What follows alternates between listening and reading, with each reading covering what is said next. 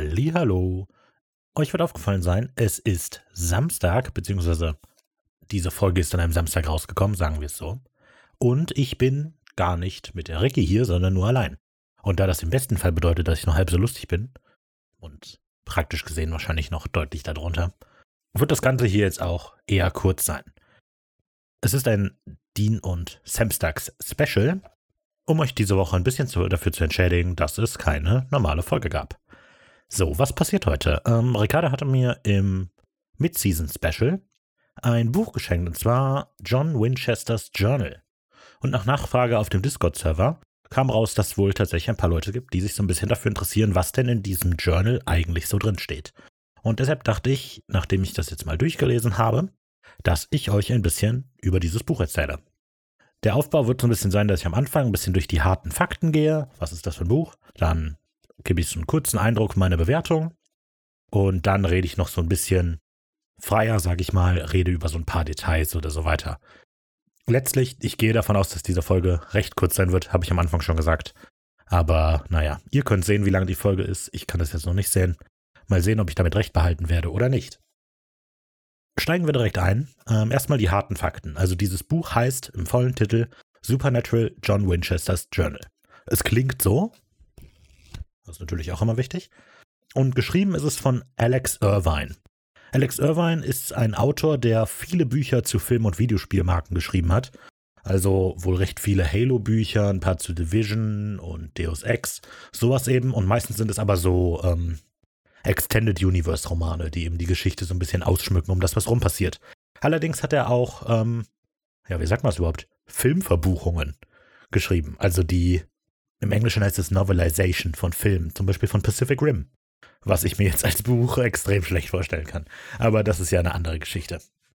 Er hat allerdings auch ein paar eigene Romane geschrieben, die unabhängig sind von anderen Franchises. Ähm, so, und im Supernatural-Universum hat er neben diesem Buch auch noch das Buch der Monster, Geister, Dämonen und Ghule geschrieben. Beziehungsweise der englische Äquivalent dafür Book of Monsters, Ghosts, Demons and Ghouls.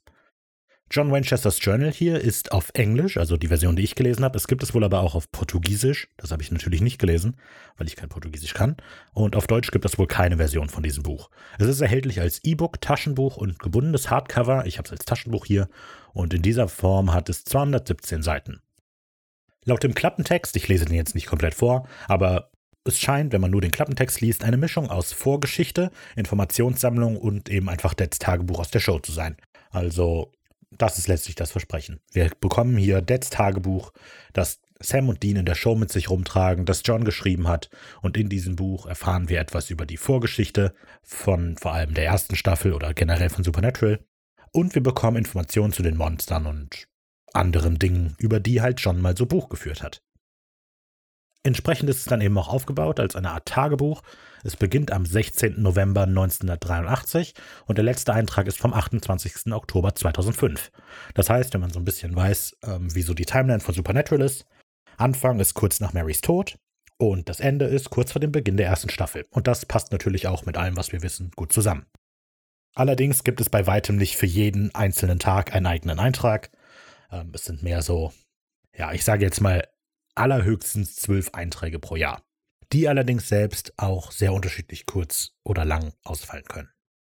Ja, dadurch kommt dann natürlich ein besonderes Format zustande. Es ist eben nicht aufgebaut wie ein normaler Roman, ähm, sondern wie dieses Tagebuch. Und um dieses Format nochmal so ein bisschen zu unterstreichen oder zu ergänzen, ist das Buch in drei unterschiedlichen Schriftarten ähm, geschrieben, mit gelegentlichen Abbildungen durchsetzt. Also ist jetzt kein Bilderbuch zum Gucken, aber eben auch kein Roman, sondern so ein Zwischending. Es will eben versuchen, das rüberzubringen, dass das Ka Tagebuch so ein bisschen chaotisch ist.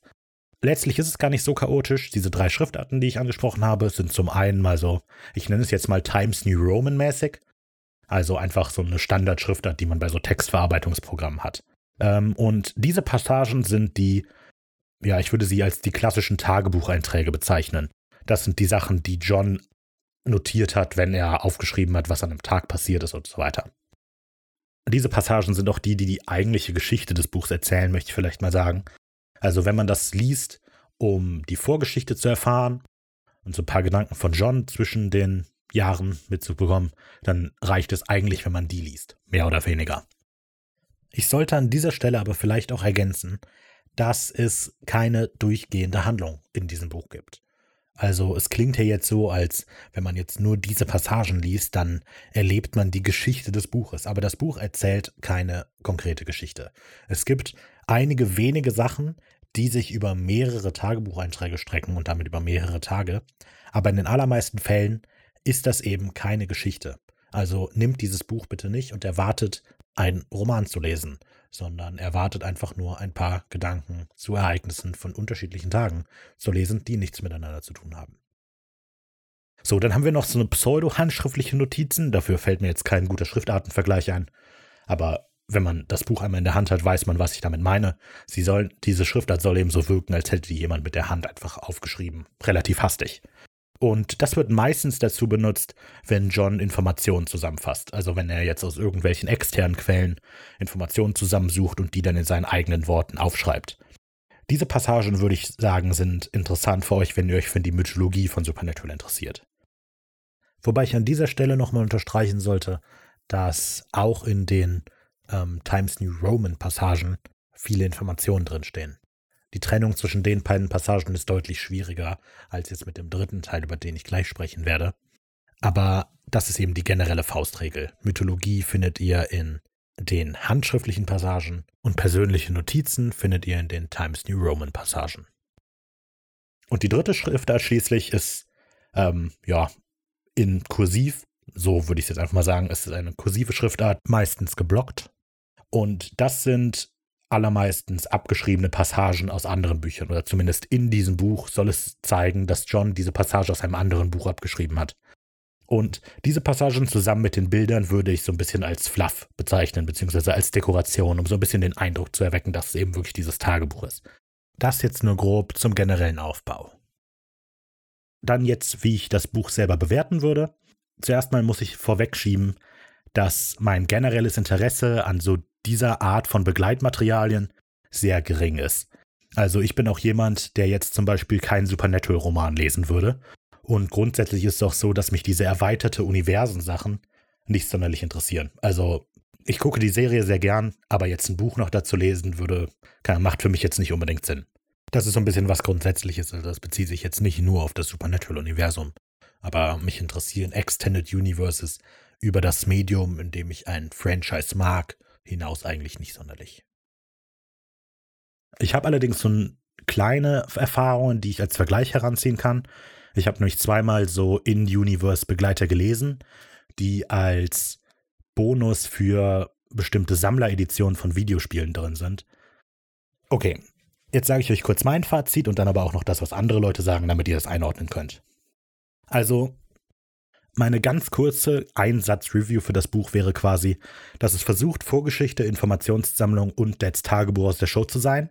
Und weil es versucht, alles drei gleichzeitig zu sein, es in allen Bereichen letztlich irgendwie versagt. Ich habe es von vorne nach hinten gelesen, wie man halt ein normales Buch liest, und während ich das so gelesen habe, hatte ich nicht sonderlich viel Spaß mit dem Buch. Und nach alledem würde ich sagen, dass meiner Meinung nach der beste Nutzen des Buches mehr oder weniger ist, es einfach als Kuriosum im Schrank zu haben oder als Erweiterung ein Geschenk für einen Supernatural-Fan. Also das klingt vielleicht doof, wenn ich sage, das Buch hat mir nicht so gefallen, aber ich glaube, dass es ein sehr gutes Geschenk ist, das man jemandem machen kann. Und es geht eben nur daran, hey, ich weiß, dass du Supernatural cool findest und hier hat sich jemand Gedanken gemacht über Supernatural. Zum selber lesen würde ich sagen, es ist am besten dafür geeignet, wenn man einfach mal so durchblättert, mal innehält und so ein bisschen quer liest. Also wenn ich das so auf einen Punkt bringen würde, würde ich sagen, das ist so eine perfekte Klolektüre. Es geht eben nicht darum, dass man es von vorne bis hinten liest, sondern einfach mal so ein bisschen schaut, ach, was steht denn hier und was steht denn hier. Wenn ich dem Ganze so eine Punktewertung geben müsste, würde ich dem wahrscheinlich zwei von fünf geben.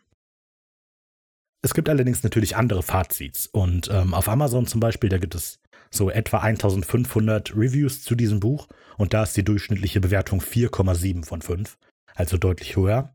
Und auch bei Goodreads, da habe ich jetzt nicht im Kopf, wie viele genaue Bewertungen es waren, aber auch da sind wir bei 3,9 von 5, also auch hier deutlich höher. Ich habe ein paar von diesen Reviews so überflogen und ich würde sagen, nach auch mit meiner Erfahrung und das, was ich da gelesen habe, wenn ihr diese harten Fakten des Buches gehört habt, eben was es sein soll und wie es aufgebaut ist, und ihr denkt, das würde mich interessieren oder das klingt wie etwas, das mir gefallen könnte, das mir Spaß macht, dann würde ich sagen, dass euch das Buch wahrscheinlich auch gefällt. Also ich denke einfach generell ist es jetzt nicht unbedingt ein Buch für mich.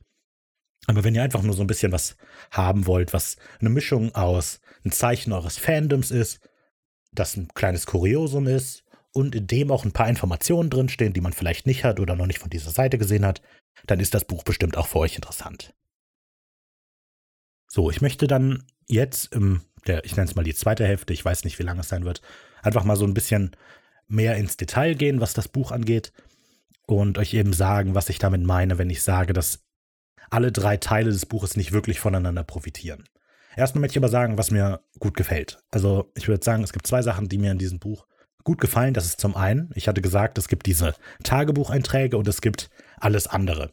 Und am Anfang beginnt das eben noch, dass es mehr Tagebuchähnlich ist, dass John erklärt, was ist mir passiert, ähm, was sind meine Gedanken dazu. Und je weiter wir im Buch voranschreiten, desto geringer wird der Anteil an diesen Text. Also das ist mir jetzt eben aufgefallen, als ich das Buch nochmal so ein bisschen durchgescrollt habe, sag ich mal, also durchgeblättert habe im Schnelldurchlauf. Der Anteil an diesem normalen Times New Roman Text wird deutlich niedriger, je weiter man voranschreitet. Und das ist natürlich schon mal schön und man sieht, dass er sich halt immer weiter in der Jagd vertieft. Außerdem finde ich, dass das Buch bzw. dass der Autor es gut geschafft hat, den Ton zu treffen, den ich auch von John erwarten würde, wenn er sowas schreibt. Ähm, also nach allem, was wir von, was ich von John weiß, wirkt das Buch tatsächlich wie etwas, was dieser John geschrieben hat. Und man merkt auch in den Passagen, in denen er ein anderes Buch quasi zusammenfasst, dass es immer noch der gleiche Autor ist, der auch den Tagebucheintrag geschrieben hat. In dieser Hinsicht ist das Buch ähm, ziemlich gut. So, was jetzt aber eben mit der, damit meinte, dass die Sachen nicht so voneinander profitieren. Wir erfahren in der ersten Staffel, ähm, relativ in der Mitte in der Folge zu Hause, dass die ersten Worte in Dads Tagebuch in der Serie sind, ähm, ich ging zu Missouri und erf nee, ich ging, ich ging zu Missouri und erfuhr die Wahrheit. Sowas in der Art. Auf jeden Fall, ähm, im Englischen wären die ersten Worte gewesen, I went to Missouri and learned the truth. Und, und in der Folge ist, ist es letztlich eine Enthüllung, dass Missouri eben nicht der Bundesstaat Missouri ist, sondern dass Missouri eine Person ist, die John damals aufgeklärt hat, was los ist. Und in dem Buch selber steht auch die ersten Worte, der Eintrag vom 16. November, I went to Missouri and learned the truth. So. Das ist cool. Damit wissen wir, wir haben hier, ja, das ist die Replika des Buches. Das vermittelt uns, das hier ist das Buch, das John geschrieben hat und das Sam und Dean auch haben. Wenn wir dann aber einen Satz weiterlesen, steht da, and from her I met Fletcher Gable. Das heißt, hier wissen wir schon, wenn man, wenn das im Buch stehen würde, also in einem Tagebuch, das Sam und Dean haben, sollte es für die überhaupt keine Überraschung sein, dass Missouri eine Frau ist und nicht der Bundesstaat. So, da die beiden aber überrascht sind und ich mal davon ausgehen möchte, dass sie in der Lage sind, das Her auf Missouri zu beziehen, wie es eben auch hier geschrieben ist, zeigt das, dass dieses Buch eben eben nicht die Replika ist, die wir, die uns so ein bisschen versprochen wird, sondern eben ein eigenes Werk. Das ist natürlich erstmal nicht unbedingt schlimm. Allerdings wird uns halt so ein bisschen versprochen, dass das, was wir hier bekommen, das Tagebuch aus der Serie ist. Und das Buch tut auch selber so, als sei es das Tagebuch aus der Serie. Wir wissen aber natürlich direkt, wenn wir die ersten beiden Sätze sehen, dass es nicht dieses Buch ist. Die Kritik funktioniert genau andersrum auch. Ich finde, es macht nämlich eigentlich keinen Sinn, dass das Buch damit beginnt. Wenn man einfach nur diese Tagebucheinträge liest, würde man eigentlich erwarten, dass John Winchester das Buch nicht beginnt mit Ich bin, ich habe Missouri aufgesucht und habe von ihr die Wahrheit erfahren. Er würde irgendwas anderes schreiben. Er würde das Ganze in einen besseren Kontext packen. Aber damit wir diesen Wiedererkennungswert eben haben, ach guck mal, das ist, die, das ist das Buch, was wir kennen und die ersten Worte daher sind I went to Missouri and learned the truth, startet das Buch eben auch sein Narrativ damit. Und ich finde, dieses Beispiel zeigt eben gut, dass das in beide Richtungen nicht so richtig funktioniert. Es passt eben nur in dem Kontext, dass wir diesen kleinen Wiedererkennungswert haben. Und in allen anderen macht es keinen Sinn. So. Zusätzlich, das hat jetzt nichts mit den anderen beiden Aspekten dieses Buches zu tun, ist es aber auch so, dass dieses Buch Informationen enthält, von denen wir zum Beispiel wissen, dass sie in der Serie nicht in dem Buch stehen. Ähm, wir haben zum Beispiel im späteren Verlauf eine gezeichnete Abbildung des Sensenmannes, den wir in der Folge Wunderheiler sehen. Und dass diese Abbildung in dem Buch ist, macht natürlich überhaupt keinen Sinn. Äh, und auf der anderen Seite fehlen aber eben auch Teile in diesem Buch, von denen wir wissen, dass sie im Tagebuch selber drin sind. Und das ist auch ein bisschen schade. Ich habe gesehen, ich weiß jetzt nicht, wie gut es ist, aber es gibt auch eine Version dieses Tagebuchs, die deutlich stärker darauf angesetzt ist, dass sie eine Replika des Buches sein will. Ich weiß, dass man die kaufen kann ähm, wahrscheinlich in normalen Buchläden, auf Amazon, was weiß ich. Aber wie gut die ist, kann ich jetzt nicht sagen. Aber auf jeden Fall, wenn es um euch darum geht, dass ihr eine Replika des Buches haben wollt, die in eurem Regal stehen kann, solltet ihr euch vielleicht nicht John Winchesters Journal holen von Alex Irvine. So, kommen wir vielleicht mal, ich blättere jetzt mal gerade durch das Buch, ich habe mir nämlich immer so ein paar Seiten markiert. Schauen wir jetzt mal so ein bisschen auf den Fluff, den ich gesagt hatte, diese Passagen, die John Winchester eben abschreibt, die so ein bisschen als Dekoobjekt für das Buch dienen. Ähm, da ist das Problem, oder ich sage mal, es ist nicht wirklich ein Problem. Aber dieser Fluff ist letztlich ein Überbleibsel daraus, dass wir eben eine Replika des Buches sein wollen. Und wir wissen, in, aus der Serie in dem Buch stehen so Sachen drin wie ein Exorzismus für Dämonen oder mehrere Tabellen, die letztlich keine Aussagekraft haben, wenn man den Kontext nicht kennt, all sowas.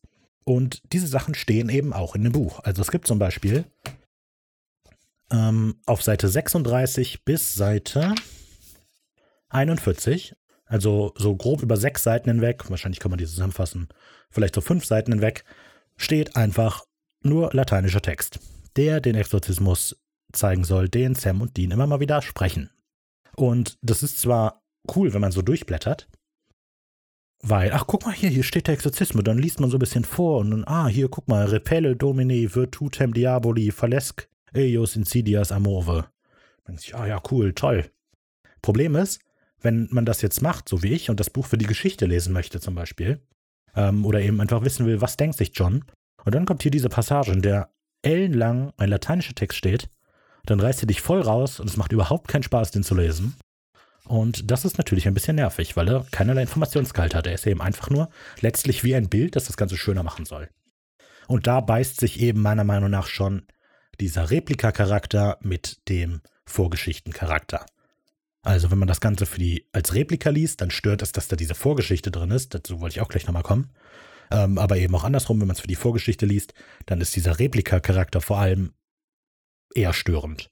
Weil das frisst Platz, das nimmt dich aus der Handlung raus und es liest sich einfach extrem trocken, wenn man es denn überhaupt lesen möchte. Denn, das sollte man vielleicht dazu sagen, gerade diese Passagen, die so an, abgeschrieben sind aus anderen Büchern, die kann man auch, würde ich sagen, ohne dass man irgendwas verpasst, einfach skippen. So, das Ganze wird dann nochmal unterstrichen an ein paar Stellen. Viele der Stellen, die ich hier markiert habe, zeigen diesen, diesen Fluff-Teil eben. Dann sind hier einfach Sachen, die eben zusammenhanglos einfach irgendwelche Symbole sind. Das ist, wie gesagt, eben schön, das zu sehen, wenn man durchblättert. Aber es ist eben einfach, wenn man dieses Buch liest, um daraus Informationen zu bekommen, sei es jetzt wie auch immer die geartet sind, dann bringt das nichts. Das sind einfach, also das sind Bilder, die keinen Kontext zu dem haben, was so passiert. Also ich sehe jetzt hier zum Beispiel die Seite, die ich mir jetzt angucke, auf Seite 57 vom 13. Mai. Da sind jetzt einfach Symbole geschrieben und die stehen da einfach und die haben keine Erklärung und die würden auch nie irgendwo erklärt. So, das ist einfach nur ein Seitenfüller. So viel kann man eigentlich erstmal zu dem Fluff sagen. Es ist eben beim Durchblättern als Bilder ist es schön, man freut sich, dass das darin steht, aber wenn man es lesen möchte, stört es einfach nur, wenn da kontextlos einfach irgendwas abgeschrieben ist oder irgendwelche Symbole stehen, die man eben nicht zuordnen kann.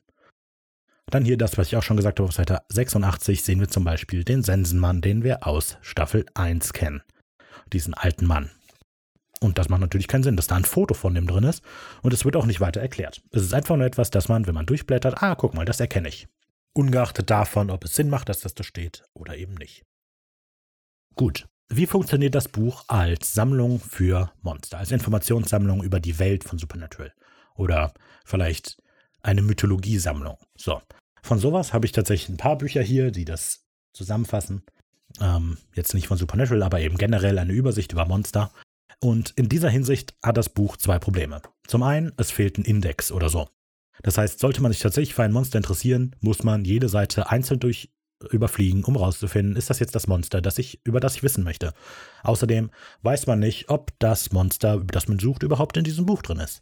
Also als Monster Guide funktioniert das Ganze auch nicht so richtig, weil es keinen Anhaltspunkt dafür gibt, ob dieses Monster in dem Buch ist und wo es beschrieben wird. So, dazu kommt dann auch noch, dass die Beschreibungen schwer einzuordnen sind. Wir wissen nämlich jetzt aus der Besprechung, die wir zum Beispiel von der ersten Staffel gemacht haben, aber auch die, die wir jetzt schon bei der zweiten aufgenommen haben, die Monster in Supernatural sind natürlich, also klar fiktionalisiert sind sie ja sowieso, aber nochmal so zusammengerückt, dass sie in das Supernatural-Universum passen. Und deshalb weiß ich immer nicht, wie sehr ich diese Informationen, die hier drin stehen, tatsächlich für bare Münze nehmen kann. Also wenn ich jetzt als jemand, der sich nicht für Supernatural interessiert, dieses Buch lese, kann ich nicht wissen, ob diese Informationen, die da drin stehen, tatsächlich aus der realen Folklore kommen oder ob die einfach nur Informationen aus der Welt von Supernatural sind. Natürlich, der klare Einwand hier ist natürlich, warum sollte man sich ein Buch kaufen, das Supernatural John Winchester Journal heißt, nur um über Monster zu erfahren. Klar, valider Einspruch, das ist natürlich bestimmt auch nicht der Haupt, die Hauptfunktion von diesem Buch. Auf der anderen Seite, die Kehrseite davon funktioniert aber auch. Ich lese das und bin mir nicht sicher, ist das jetzt tatsächlich das, was das, wie die Monster in Supernatural funktionieren. Ich finde, das wird besonders wichtig, wenn man denkt, dass das Buch 2009, glaube ich, rausgekommen ist. Und da sind wir etwa in der vierten Staffel. Und wenn man jetzt mal nimmt, dass das Buch wahrscheinlich auch noch geschrieben werden musste, würde ich sagen, dass das Buch vielleicht die ersten drei Staffeln oder so beinhaltet.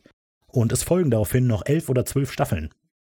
Wenn das Buch dann über ein Monster schreibt, das bislang zum Beispiel nicht vorkam, aber später vorkommen wird, können wir einfach nicht sagen, sind das irgendwie Informationen, die für die Serie Supernatural tatsächlich relevant sind, oder ist halt einfach nur eine wilde Zusammentragung von Infos, die irgendwo im Internet stehen über dieses Monster. Ich habe mir jetzt nicht die Mühe gemacht, tatsächlich ähm, nachzuprüfen, wie akkurat die ganzen Monsterbeschreibungen sind. Ich finde aber auch, dass das, wenn man das tatsächlich machen muss, um zu wissen, was von den Informationen ist tatsächlich Folklore in der realen Welt, was davon ist einfach nur ausgedacht von Alex Irvine und was davon bezieht sich tatsächlich auf die Mythologie von Supernatural, dann ist es in dieser Hinsicht einfach irgendwie nutzlos. Wenn es dir verspricht, dass es eine Informationssammlung ist oder ein Informat also auf der Rückseite heißt es Resource Guide, dann hat es an diesem Ziel eben einfach vorbeigeschossen und das stört ein bisschen. Das Problem damit ist nämlich auch, dass wenn man einmal weiß, dass man sich nicht 100 pro darauf verlassen kann oder nicht 100 pro weiß, wie man diese Informationen einzuordnen hat, dass wenn diese Informationen im Buch kommen, die auch eher trocken wirken und irgendwie störend, weil da steht dann ja doch nichts drin, auf das man sich wirklich verlassen kann oder in dem man wirklich etwas wissen kann. So, ich blättere weiter in dem Buch, bin jetzt auf einer Markierung, die ich bei Seite 96 gemacht habe. Datum von diesem Eintrag ist der 21. Juni 1992. Und wenn man hier mal liest, ähm, ich lese einfach mal kurz vor. Last night, Sammy woke up in the middle of the night telling me he was afraid of the thing in the closet. I went and looked. There was nothing in the closet, but I've seen too much not to believe there could be. So I handed Sam the 45 and told him the next time he saw the thing in the closet, he knew what to do. Kenner von Supernatural werden wissen, dass das eine Anspielung ist, beziehungsweise dass die gleiche Geschichte auch mal von Sam erzählt wird, in der allerersten Folge, als er sich beschwert, dass sie ihm keine normale Kindheit hatten, weil Dad, als er gesagt hat, er hat Angst vor dem Ding in seinem Schrank, ihm eine Waffe gegeben hat. Und ich finde, das ist ein gutes Beispiel dafür, was ich an dem Vorgeschichtencharakter des Buches wieder eher enttäuschend finde. Es ist immer wieder gespickt von solchen Informationen. Also Anspielungen auf Geschichten, die wir bereits aus der Serie kennen, von denen wir erwarten sollten, dass sie in dem Buch dann weiter ausgeführt werden, wenn sie überhaupt angesprochen werden. Aber letztlich erzählt ihr das nicht mehr der Aspekt, auf den es das Buch eigentlich anlegt, ist die Wiedererkennung so. Also wenn wir Supernatural geguckt haben, Staffel 1 bis 4 und dieses Buch lesen, werden wir immer wieder Geschichten wiedererkennen. Und wir bekommen vielleicht auch einen Satz mehr Info als den, den wir eigentlich haben. Aber letztlich bekommen wir keine sonderlichen Extra-Infos zu diesem Punkt. Es ist einfach eben nur, oh, guck mal, das kenne ich, cool, das steht hier auch drin. Aber das ist für mich persönlich, wenn ich das tatsächlich für die Vorgeschichte lesen würde, eher unbefriedigend. Das gilt meiner Meinung nach auch für John als Charakter. Ich habe nicht das Gefühl, nachdem ich jetzt dieses Buch gelesen habe, dass ich etwas Neues über John weiß, das mir vorher nicht auch klar wird. Natürlich, es hämmert den Punkt so ein bisschen mehr nach Hause, dass John sich selber bewusst war, dass das nicht die perfekte Erziehung für seine Kinder war, wie er sie großgezogen hat, aber dass es notwendig war. Dafür brauche ich aber dieses Buch nicht, weil John erzählt das gleiche auch in der ersten Staffel schon ein paar Mal. Und dieser Teil, dass die Vorgeschichte, wie sie hier erzählt wird, eben eher flach erzählt wird, würde ich sagen, hat zum einen das Problem, dass ähm, wir letztlich alles schon wissen, was in diesem Buch drin steht, zumindest ein Großteil davon. Ein paar der Geschichten, glaube ich, sind neu, aber die sind eben so flach erzählt, dass wir letztlich keine Infos darüber haben. Also ich würde denken, wenn man nur dieses Buch hat und es kommt eine Geschichte vor, die man nicht kennt. Also ich erinnere mich jetzt nicht an jede Folge in der ersten Staffel, deshalb weiß ich nicht genau, ob bestimmte Geschichten schon mal erzählt wurden. Aber es wird zum Beispiel die Geschichte erzählt von einer Lehrerin, die Sam mal in der Schule hatte. Und da kommt, glaube ich, raus, dass die ein Dämon ist. Oder so ähnlich. Und auch wenn diese Geschichte jetzt nicht bislang mal in der Staffel erzählt wurde, oder in der Serie erzählt wurde, dann erzählt dir dieses Buch eigentlich auch nicht viel mehr, außer, hey, guck mal, es gab mal diese Geschichte. Und das, was ich eigentlich machen müsste, wenn mir diese Geschichte gefällt, ist zu schauen, ob es einen Roman gibt, der diese Geschichte vernünftig erzählt. Und dadurch wird auch der Vorgeschichtencharakter irgendwie ein bisschen lame weil man liest quasi nur eine Zusammenfassung von einer Geschichte und ein Buch, das einfach nur Zusammenfassungen sammelt, ist schon irgendwie doof. wenn man sich im Detail dafür interessiert. Und ich denke, man kauft sich dieses Buch primär, weil man sich halt im Detail auch für etwas erzählt, das in der Serie vielleicht nur angekratzt wird. Ich glaube, damit habe ich so alles besprochen, über das ich sprechen wollte. Ich würde eben dabei bleiben, mein ursprüngliches Statement.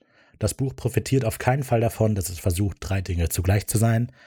Und es hat eher Nachteile davon, dass es versucht, diese drei Dinge gleichzeitig zu sein. Denn die Vorgeschichte ähm, kann nicht in dem Detail erzählt werden, in dem man es eigentlich gerne hätte, weil es versucht, eben zum einen aus Johns Perspektive oder eben auch von John geschrieben worden zu sein. Der Aspekt, dass es eine Übersichtsguide für die Mythologie von Supernatural ist, scheitert ein bisschen daran, dass zum einen, dass es zu einem Punkt geschrieben wurde, an dem Supernatural noch nicht zu Ende war. Das heißt, es fehlen notgedrungen ein paar Informationen. Auf der anderen Seite aber auch dadurch, dass es schwer einzuschätzen ist, ob du jetzt Supernatural Law liest oder ähm, tatsächliche Folklore liest und außerdem, dass dir einfach ein Übersichtsguide fehlt. Du hast keinen Index, in dem dir gezeigt wird, welches Monster wird wo besprochen. Das heißt, wenn man ein konkretes Monster suchen wollen würde, müsste man einfach wild in der Gegend rumsuchen. Außerdem sind die Informationen so oberflächlich gehalten, dass ich das Gefühl habe, dass selbst wenn man einen Eintrag findet zu einem Monster, das man, über das man mehr wissen möchte, dass man es nicht sonderlich gut als Informationsquelle benutzen kann. Und schließlich das Buch als Replika, hatte ich eben auch schon ein paar Mal gesagt. Es stehen Sachen drin, von denen wir wissen, dass sie nicht drin stehen. Es stehen Sachen nicht drin, von denen wir wissen, dass sie drin stehen sollten. Viele von den Bildern sind einfach nur dafür da, dass man einen Wiedererkennungswert hat und nicht dafür da, um tatsächlich eine Geschichte zu erzählen. Das ist ein großer Punkt, den ich an dem Vorgeschichtencharakter kritisieren würde dass es mehr darauf ankommt, dass wir etwas wiedererkennen und uns freuen als Fans. Ach, guck mal, cool, daran erinnere ich mich, darüber haben die in der Serie gesprochen. Und viel weniger als, ach, guck mal, das ist ja interessant, darüber will ich gern mehr wissen. Unabhängig davon, ich bleibe dabei, das, was ich am Anfang gesagt hatte, als mein grundsätzliches Fazit, wenn euch die harten Fakten über das Buch interessant vorkommen und alles, was ich vor meiner Bewertung quasi gesagt habe, spannend für euch klingt, dann ist dieses Buch wahrscheinlich für euch geeignet.